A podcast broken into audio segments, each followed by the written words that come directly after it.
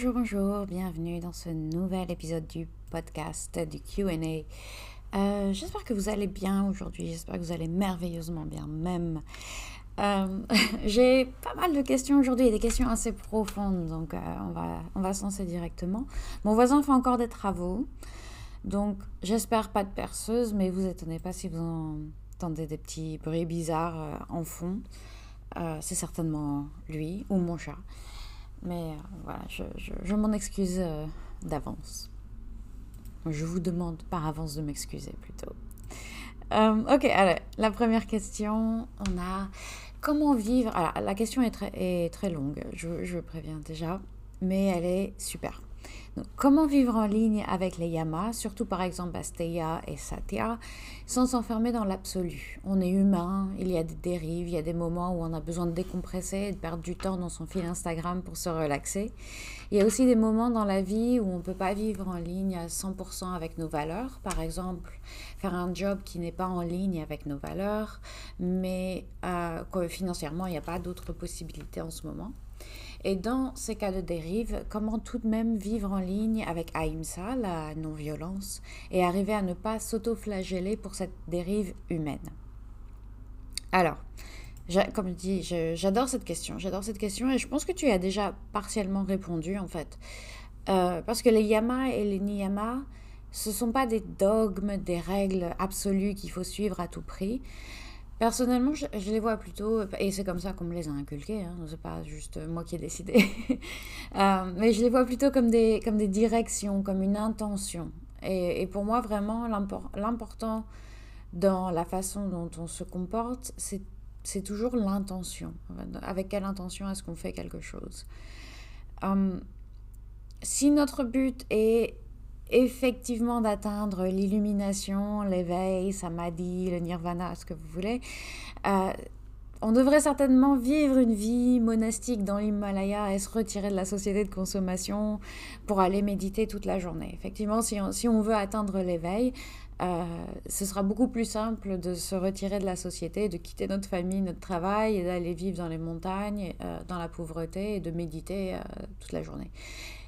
Mais euh, réalistiquement, euh, pour la majorité d'entre nous, l'idée c'est surtout de trouver plus de sérénité au quotidien, tout en continuant à faire partie de la société. C'est pas vraiment, voilà. C'est plutôt, plutôt ça. On peut se dire, ok, comment, comment est-ce que je peux être plus serein au quotidien? Comment est-ce que je peux euh, vivre en, ligne avec, avec mes valeurs et, me sentir bien dans ma peau et dans mes baskets? Mais euh, toujours, voilà, toujours être humain, effectivement, toujours être, euh, faire partie de la société. Donc on peut pas suivre les yamas et les niyamas tout le temps, mais on peut essayer et c'est déjà énorme. C'est un peu ma vision de la chose. Quand on s'en imprègne euh, régulièrement via notamment la pratique du yoga ou nos lectures, tout, tout, ce genre de choses, quand on, quand on y pense souvent au yama et au niyama, quand on essaye de, d'y réfléchir un peu activement, mais ça devient alors plus facile de s'en servir de guide dans la vie de tous les jours. Euh, quand, on prend une, quand on doit prendre une décision, qu'on hésite entre telle ou telle chose, on peut se dire est-ce que c'est en ligne avec mes valeurs ça? Euh, Est-ce que si je choisis telle chose, ça va à l'encontre d'un yama? Euh, je, vais vous donner un, je vais vous donner un exemple. ça peut être vraiment quelque chose de tout bête. par exemple, Parfois, je commence à faire du tri dans mes affaires et je me surprends à pas vouloir jeter quelque chose parce que oh, on sait jamais. Euh, donc je voilà, je je sais pas par exemple des, des, des fringues qui, qui ne me vont plus ou des fringues qui sont d'un style qui n'est plus le mien, ce genre de choses par exemple. Euh, donc j'hésite à, à jeter alors que je ne l'ai pas porté depuis 2004.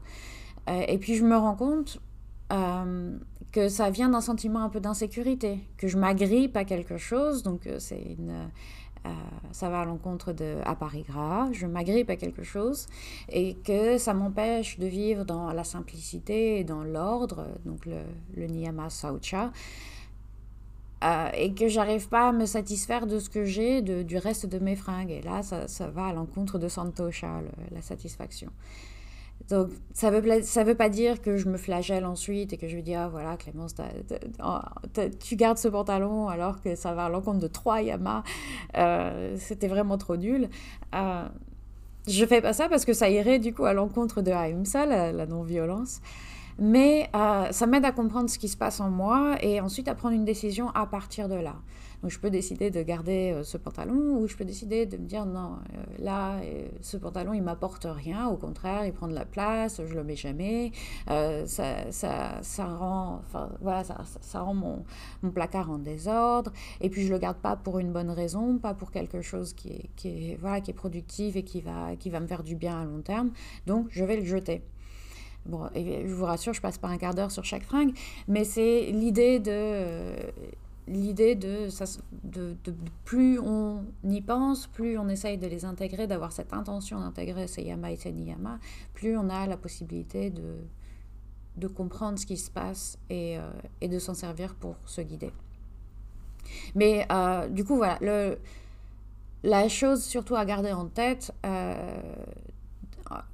qui, me semble la, principale en lisant ta question, c'est que le premier yama est celui qui sous-tend tous les autres. Donc ahimsa, la non-violence, c'est vraiment celui vers lequel on peut toujours se retourner. Ça reste important de cultiver de la compassion envers soi-même et de ne pas vouloir être irréprochable 100% du temps. Euh, ce serait ni réaliste ni productif, à mon avis. Donc euh, voilà, gardez, gardez ça en tête, ce, yama, et, et, et, que, et que ces yama et ces niyama sont, donc une intention, une direction, et pas des, dogmes absolus qu'il faut suivre 100% du temps, parce que, comme, bah, comme tu dis, on est humain. On est humain, et puis on vit dans une, dans une société qui ne nous euh, aide pas à, à, à, les suivre et à les respecter autant qu'on le voudrait si, si on le pouvait. Ok, voilà pour cette question. N'hésite pas à, rebondir là-dessus. N'hésitez pas à rebondir là-dessus si jamais ça, ça vous inspire quelque chose. Moi, je suis toujours ravie de vous entendre. Et on va passer à la deuxième question qui est aussi assez, assez profonde, l'air de rien. Euh, comment faire quand on veut 10 sur 10 partout, qu'on a beaucoup d'envie et de besoins à combler? Je reprends l'expression d'un de tes podcasts concernant le vous contentez-vous d'un 7 sur 10.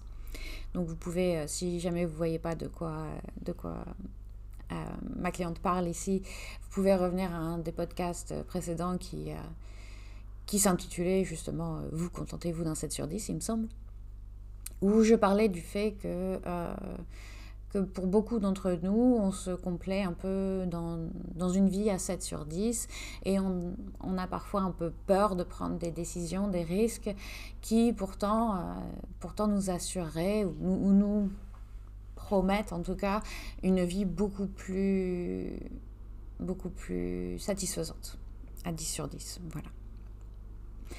Euh, donc je reprends la question.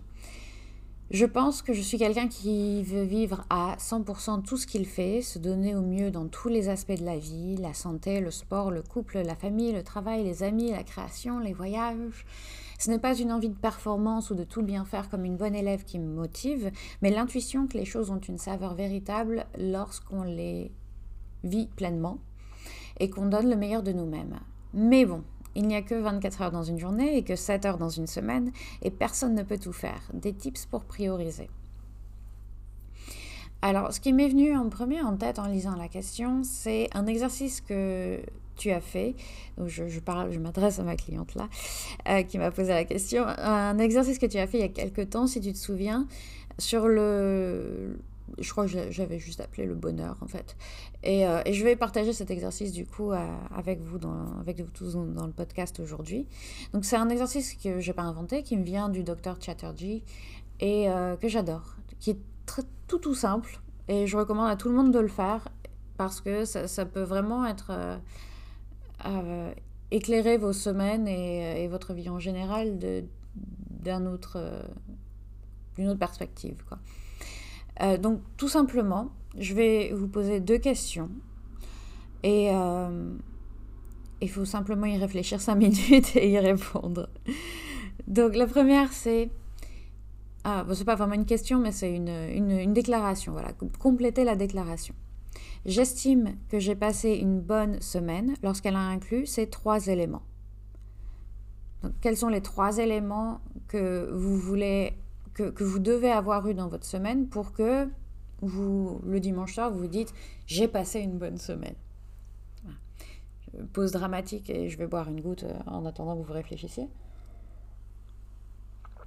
Et puis la deuxième déclaration. Oh, je me rends compte que j'ai pas branché mon casque, pardon. Donc la deuxième déclaration, c'est à la fin de ma vie, j'aimerais avoir réussi si j'ai, pareil, trois choses. Si j'ai fait, si j'ai accompli, si j'ai euh, ce que vous voulez, vous pouvez mettre n'importe quel verbe après. Mais euh, voilà, pensez à la fin de, votre vie, vous avez, euh, disons, 92 ans, vous êtes sur votre lit de mort et vous réfléchissez à votre vie et vous vous dites, j'ai réussi ma vie parce que j'ai ces trois choses. Et donc, ça, peut être vraiment n'importe quoi. Donc, je, je, vous invite vraiment, vraiment grandement à, noter, je, vais peut-être même les noter dans les notes de l'épisode si je m'en souviens quand je l'upload, euh, à, noter ces, ces, deux questions et à prendre 5-10 minutes juste pour y réfléchir et vraiment vraiment y réfléchir, parce qu'ensuite, ça pourra vous, vous indiquer, OK, qu'est-ce qu'il faut que toutes les semaines, je planifie dans mon, dans mon calendrier, en fait. Qu'est-ce que euh, je dois inclure toutes les, toutes les semaines? Ces trois éléments, ces trois choses. Euh, pour avoir euh, pour m'assurer en fait que à la fin de la semaine bah, je suis je sois satisfait de, ma semaine et, et, tout va bien parce que finalement notre vie c'est une moyenne de, de, nos semaines, en fait. Enfin, c'est. Comment dire? On vit pas des semaines exceptionnelles, euh, on va pas en vacances toutes les semaines, on va, euh, voilà, il se passe pas des choses exceptionnelles toutes les semaines.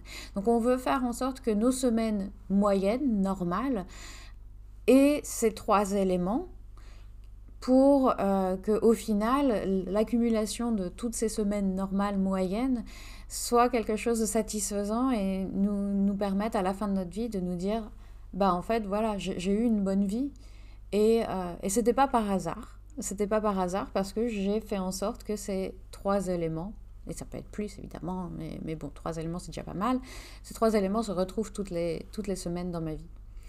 Et, euh, je trouve que c'est important de prendre contrôle de ça aussi euh, voilà petite piste de réflexion. Alors pour le coup, euh, pour, donc pour revenir à la question euh, de, ma cliente, dans, ton cas, je sais que tu avais répondu, euh, entre autres, enfin pas entre autres, tu avais répondu amour, l'aventure et la créativité. Il y avait, ces trois éléments qui, revenaient. Donc est-ce que c'est des choses que tu peux faire passer en priorité une chose de chacun de ces éléments que tu peux faire passer en priorité toutes les semaines? Pour t'assurer d'avoir une chose en rapport avec l'amour, donc peut-être un date night euh, avec, euh, avec ton partenaire, euh, je sais plus, l'aventure. Donc est-ce que, est que tu peux faire quelque chose d'un peu d'un peu différent toutes les semaines, la créativité, est-ce que tu peux dessiner par exemple une soirée toutes les semaines ou t'accorder un moment en tout cas pour faire quelque chose comme ça?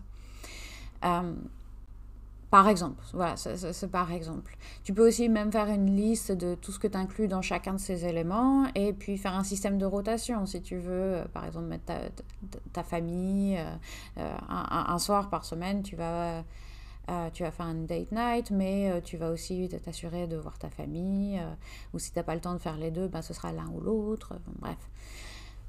et aussi penser à est-ce qu'il y a des choses sur lesquelles tu passes du temps et qui n'entrent pas dans ces catégories. Est-ce que tu peux t'en débarrasser? Bon, si c'est le, travail, tout ça, évidemment, c'est plus compliqué.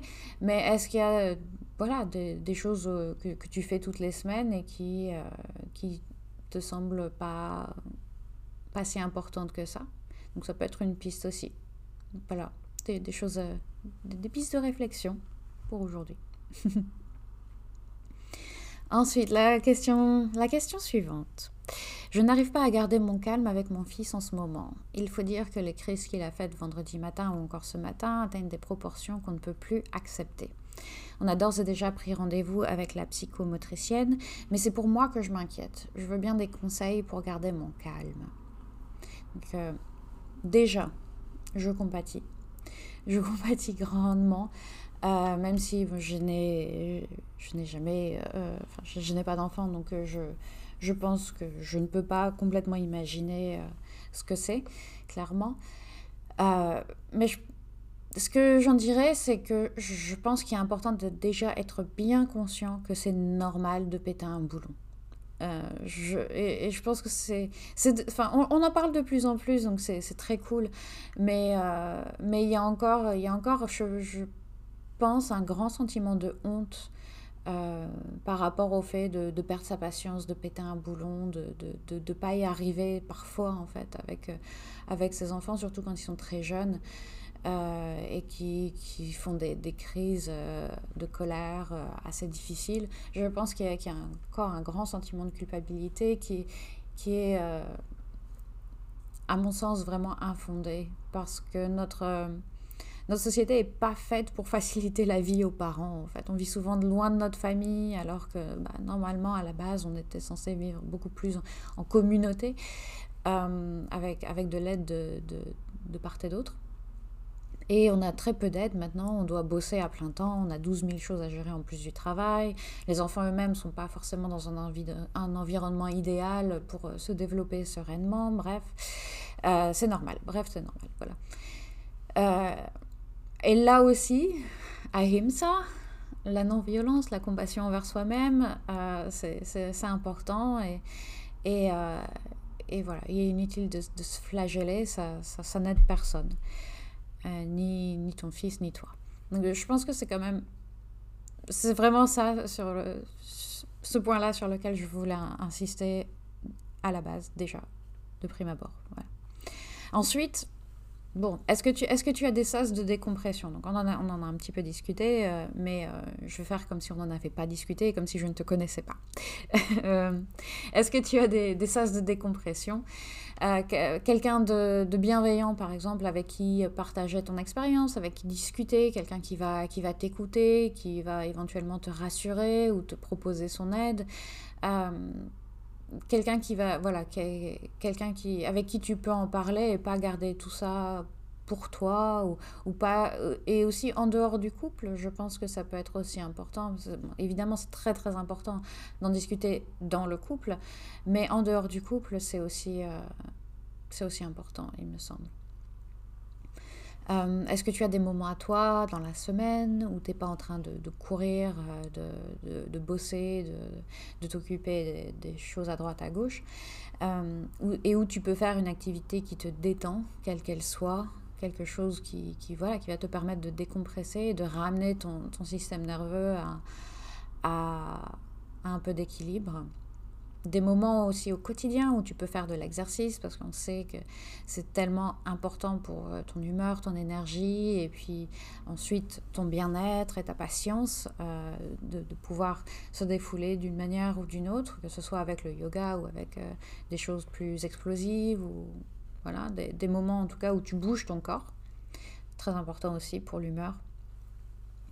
Et puis dans, dans, les moments où ça monte, est-ce que tu as aussi la, possibilité de te retirer, de, prendre un moment pour respirer? Euh, J'en reviens à ce que je disais dans le podcast la semaine dernière, dans le dernier QA.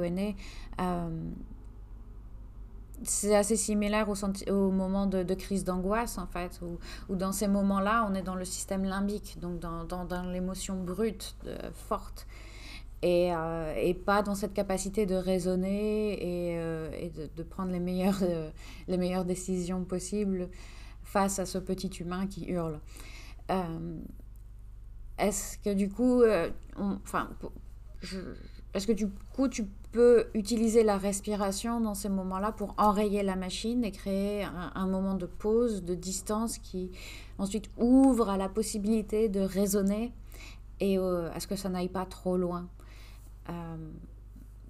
Voilà, donc, prendre un moment. Alors, je sais qu'évidemment, avec l'enfant qui crie dans les oreilles, est-ce que, est que tu peux changer de, changer de pièce ou, ou, même sur, sur le coup, juste prendre une grande inspiration, une grande expiration?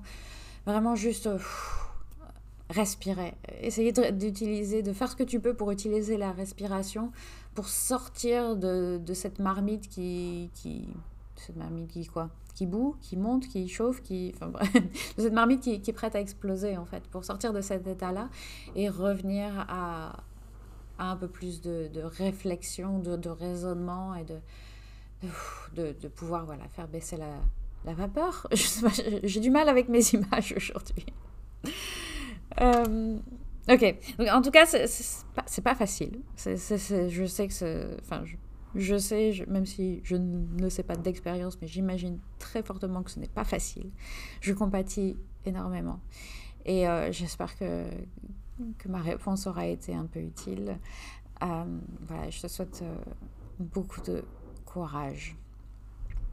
J'ai une dernière question qui était à la base une boutade, mais à laquelle je vais répondre sérieusement parce que je suis comme ça.